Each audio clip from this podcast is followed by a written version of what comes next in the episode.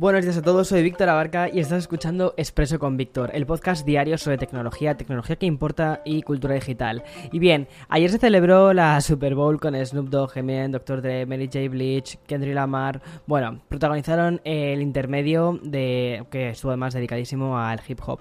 Entonces, como te puedes imaginar, muchas noticias han sido pospuestas debido a esto. Pero aún así hemos conseguido algunas que están, están bastante bien.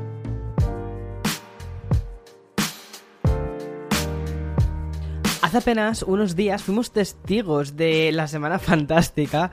De la Semana No sé si, si, bueno, si eres de, de, España seguro que sabes un poco. Porque, eh, porque mi risa de decir la Semana Fantástica, no lo sé. Bueno, ok, mi salud mental. Bueno, eh, bueno, fuimos testigos de la Semana Fantástica de los informes financieros que además nos sirvieron para conocer la salud de cómo estaban eh, las empresas y entre ellas hablaba de Snap y del propio CEO que añadió una reflexión muy acertada. Snap, vale, recuerda, son los, los, los creadores de, de, Snapchat, esta aplicación que probablemente no utilices porque si eres de España o de Latinoamérica probablemente no utilices, pero aquí en Estados Unidos parece ser que todavía la gente la usa, entonces es muy curioso. Y además de hablar de algunas cifras, beneficios, ingresos, el máximo directivo entendía que TikTok había cambiado la forma de consumir los vídeos. Por cierto, voy a hacer un especial de Café con Víctor sobre esto.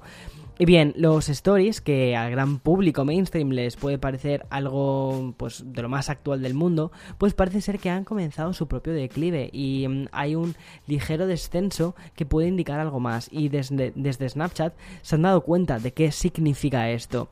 Y en la plataforma, que hayan sido testigos de cómo los usuarios pasan menos tiempo publicando y viendo historias para disfrutar más de la sección que ellos llaman Spotlight, que es la de los vídeos verticales y en modo aleatorio es un paso hacia lo siguiente. Y quizás por esto Snapchat ya se ha movido. ¿Cómo lo ha hecho? Vale, pues presentando una nueva forma para que los creadores puedan monetizar sus vídeos. Y es que el site ya se encuentra probando anuncios mid-roll que aparecerán dentro de estas stories. De momento, solo hay un pequeño grupo de creadores, videocreadores en los Estados Unidos. Claro, pero después irá, me imagino que yendo a otras zonas del mundo. Vale, y el funcionamiento de esta nueva vía de monetización de ingresitos es la introducción de un spot dentro de la historia para que la mitad de esos ingresos recaigan sobre el propio creador y el otro 50% sería para Snapchat. Según informan desde la compañía, el reparto de ingresos se basa en una fórmula que tienen en cuenta métricas como la frecuencia de publicación y la participación. Y como hemos podido comprobar, esta implementación solo está disponible en Snapstars, es decir, para creadores o figuras públicas que tengan muchos seguidores y que hayan sido además verificados por Snapchat.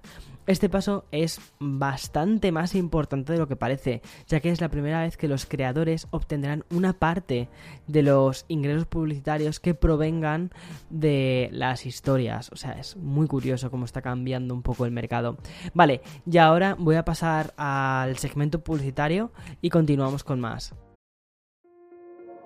This episode is brought to you by Kia's first three row, all electric SUV, the Kia EV9, with available all wheel drive and seating for up to seven adults. With 0 to 60 speed that thrills you one minute and available lounge seats that unwind you the next. Visit kia.com slash EV9 to learn more. Ask your Kia dealer for availability. No system, no matter how advanced, can compensate for all driver error and or driving conditions. Always drive safely. Bueno, como te decía la introducción de este podcast de este lunes, el día está siendo totalmente absorbido por la, por la resaquísima producida por eh, la Super Bowl del otro día del domingo. Más allá de la propia competición o el show que dieron artistas como Eminem, la agenda del día ha quedado marcada realmente por los estrenos de los nuevos trailers de Doctor Strange y la nueva adaptación del Señor de los Anillos que mostraron sus trailers durante, durante el midtime ¿no? de, de la Super Bowl. Que ya sabes, de hecho, los anuncios de la Super Bowl son los más caros de, la Publi porque em, están todos los ojos mirando a esto, o al menos muchísimos ojos a los que les importa el fútbol norteamericano. En fin, curioso. Y a nadie le resulta ya extraño que estemos celebrando los trailers como si fuesen los propios estrenos de las películas, y menos cuando estamos hablando de los universos de Marvel o el creador de, del Señor de los Años, J.R.R. Tolkien. Y comenzando por el Doctor Extraño, o, ya bueno, y estamos a menos de tres meses de este lanzamiento en cines de la película, el nuevo avance ha resultado un cúmulo de giros, guiños y también muchos easter eggs que se pueden recopilar. De hecho, en internet, internet está recopilándolo todo, recopilando todos. Obviamente no me esperaba menos internet, muy bien, siempre dando lo mejor del mundo.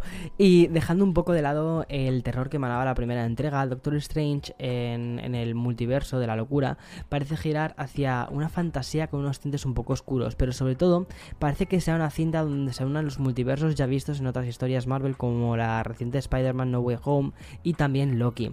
Además del protagonista Benedict Cumberbatch, el avance nos ha mostrado a Elizabeth Olsen como la bruja escarlata y lo que es mejor, la voz del profesor Xavier o lo que es lo mismo, el mundo ya, ya estaba eh, especulando, qué difícil es esta palabra, ¿eh? cuando quieres decir tantísimas cosas seguidas. Bueno, ya estábamos todos los frikis diciendo, eh, hola, los X-Men vuelven y eso molaría mucho. Molaría mucho que volviesen al universo cinematográfico de, Marvel. Bueno, Doctor Strange en el multiverso de la locura se estrenará el próximo día 6 de mayo. Y si eres de los, de los pocos que no has estado mucho tiempo en redes sociales totalmente, mm, que, están últimamente plagadas de, de todo, te sugiero que veas en YouTube el tráiler y también, ya de paso, el del Señor de los Anillos, que la serie de Amazon Prime y que se va a estrenar en este mes de septiembre. Y paso del multiverso de Marvel al metaverso de los NFTs. Pero antes voy a pasar el segundo fragmento publicitario. No sé si te has dado cuenta que ahora ya no está al principio del todo, sino que está en la segunda parte. Por unas historias, creo que a partir de marzo puedo volver a ponerlo al principio del todo, que es muchísimo más fácil. Pero bueno, en fin. Ay, cosas, cosas de los fragmentos publicitarios. Yo te contaré. Los NFTs la verdad es que nos están dando como mogollón de noticias. Explotaron en 2021 y es que básicamente están dominando el año. Además han crecido exponencialmente el flujo de noticias que tenemos sobre, sobre los NFTs y también, o sea, hay más noticias positivas que de las del lado oscuro. Me explico. Resulta que Cent, la compañía que está detrás de la subasta de NFTs, eh, con el primer, de hecho fue la que subastó el primer tweet de la historia, que es de Jack Dorsey, ha tenido que pausar de manera temporal las transacciones de su plataforma y el motivo principal es el auge de la compraventa de tokens no fungibles falsos o directamente plagiados. Aunque ha sido este fin de semana cuando hemos conocido la noticia gracias a una información publicada en Reuters, el parón de la compra y venta de la mayoría de los NFTs se inició el pasado 6 de febrero. Según le han contado al CEO eh, de, la compañía, o sea, la compañía Routers, perdona, eh, cada vez que prohibían una transacción con NFTs falsos o plagiados, aparecía otro o incluso tres más. Lo ocurrido en Send emparenta mucho con la información que además ha sido proporcionada por otra de las grandes plataformas de NFTs, que es OpenSea. Es muy probable que si estás metido en este mundillo la hayas, la hayas escuchado, ¿no? En este caso, la empresa publicó que más del 80% de estos activos digitales digitales creados recientemente a través de su herramienta gratuita eran plagios, falsos o incluso spam. Y precisamente hoy también hemos conocido de un posible fraude fiscal ocurrido en Reino Unido y que tiene a los NFTs de protagonista. La investigación señala que los sospechosos utilizaron 250 empresas falsas, identidades falsas, teléfonos prepagos, VPNs y otras técnicas para ocultarse mientras buscaban defraudar a la Oficina de Impuestos de Reino Unido por casi 2 millones de euros, el valor que tenían tres NFTs incautados durante esta operación. Y si te comentaba que, que hoy solo se está hablando de, del universo, o sea, del multiverso de Marvel en las redes, también podríamos decir que también hay un título al que, al que está jugando todo el mundo entre ellos yo, que es Lost Ark. Tal y como han informado desde Steam, el juego distribuido por Amazon Games superó ayer el millón de jugadores simultáneos en 24 horas. Es decir, es el segundo juego con mayor número de usuarios simultáneos de la historia de la propia Steam, superando incluso a Counter-Strike Global Offensive o incluso también el Dota 2. El primero sigue siendo el Book Battlegrounds. Los números que se han cosechado por el juego ha llevado a la empresa desarrolladora a publicar un comunicado para celebrarlo y a anunciar una nueva región de servidores en Europa. Dicen, estamos impresionados por la cantidad de jugadores. Bueno, es que, perdón, eh, el otro día intenté, o sea, intentar jugar al ARC el sábado era como imposible por la cantidad de gente que había. Entonces me llama mucha atención que estén abriendo nuevos servidores. Eh, ayer estuvo todo bien, todo fantástico me pude pegar mi viciada al, al ARC, que la verdad es que está bastante guay, y encima es gratuito. Y dijeron así, que están muy impresionados por la cantidad de jugadores que se han unido a nosotros en Lost Ark desde nuestro lanzamiento del viernes. Basándonos en la arquitectura del juego, esta es la única forma de acomodar a más jugadores en Europa y por lo que es un esfuerzo conjunto entre Amazon Games y Smilegate RPG. Y podéis estar seguro de que estaremos trabajando las 24 horas al día, los 7 días de la semana hasta que esté eso disponible. Sinceramente, a mí estos crunchies que hacen las empresas no me mola nada, sobre todo porque al final quienes se están pagando el plato son los eh, desarrolladores, eso no me mola nada.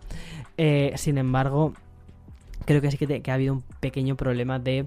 Eh, yo creo que esperaban, o sea, no esperaban el éxito que ha tenido el juego. Y quizás eso ha sido un poco, o sea, eh, lo que ha sucedido. Pero bueno, chicos, no pasa nada, o sea, se espera, es un juego, se espera, poquito a poquito se va, va, llegando, va llegando tu turno y ya está. El sábado, como te decía, yo unos tiempos de espera muy, muy largos, pues no pasa nada, sales fuera y disfrutas del día. Eh, y el domingo, que además nevó, ayer nevó, o sea, es que es muy fuerte. El, sábado estábamos como a 11, 12 grados en Nueva York, eh, Celsius, ¿vale? O sea, hacía calor. Y para lo que hemos estado estos días anteriores. Y, de repente ayer bajó la temperatura a un grado y se puso a nevar. Hoy estamos a menos 8 grados. ¿Alguien lo entiende? Yo no. Bueno, el éxito tan descomunal que además ha tenido los Dark Em, celebra la llegada de nuevos servidores y también lo va a hacer en forma de regalos para los usuarios como cofres de objetos y packs. Es un... O sea, ¿por qué está creando tantísimo revuelo? Primero, Lost Ark es gratuito, entonces ya con eso la barrera de entrada es cero. Segundo, es un RPG de estos tipo Diablo que enganchan. O sea, no sabes por qué, pero enganchan. Y... Mm, se ha unido todo el mundo. Entonces hasta el final está dando está dando mucho de que hablar em, y es un poco pues eso, una especie de bola gigante que se va retroalimentando. Es curioso, si te gustan los RPGs, échale un ojo, está bastante bien, los gráficos están bastante bien y ya está, es que la entrada es cero, no pagas nada, por eso yo creo que está funcionando también. En fin, mañana más y mejor. Espero que tengamos más noticias después de que la Super Bowl haya por fin. Mm, ya es como, por favor, no más. Ya está, ya está bien. Eh, sé que a muchísima gente voy a dar mi opinión. Sé que a muchísima gente le ha gustado la actuación de la Super Bowl y tal, y que dicen, bueno, si eres millennial, ¿te ha gustado? Pues mira, yo soy millennial y no, no me ha gustado la actuación de la Super Bowl. O sea, ¿dónde está Gaga? ¿Dónde está Madonna? ¿Dónde está Katy Perry? ¿Dónde están las divas? Yo quiero divas, quiero divas en la Super Bowl. Cuando hay divas en la Super Bowl, o Jennifer López y Shakira. Hola, una de las mejores Super Bowls que hubo. Eh, digo Super Bowls porque para mí eso es el concierto y luego entre medias, bueno, pues hay un partido y tal, pero bueno, lo que importa es el, el concierto. Eh, pero lo de ayer, pues no, no, no me gustó. O sea, eh, en fin, sin más. Eh, un tributo a un tipo de cultura que, bueno, pues que a mí personalmente no me gusta, pero entiendo que tenga que haya muchos seguidores, al igual que entiendo que haya mucha gente que diga, pues la Super Bowl de Gaga, pues no, pues sí, mira, lo siento, pero sí, las divas a Super Bowl. Ya está, eh, mañana más y mejor, chao, chao.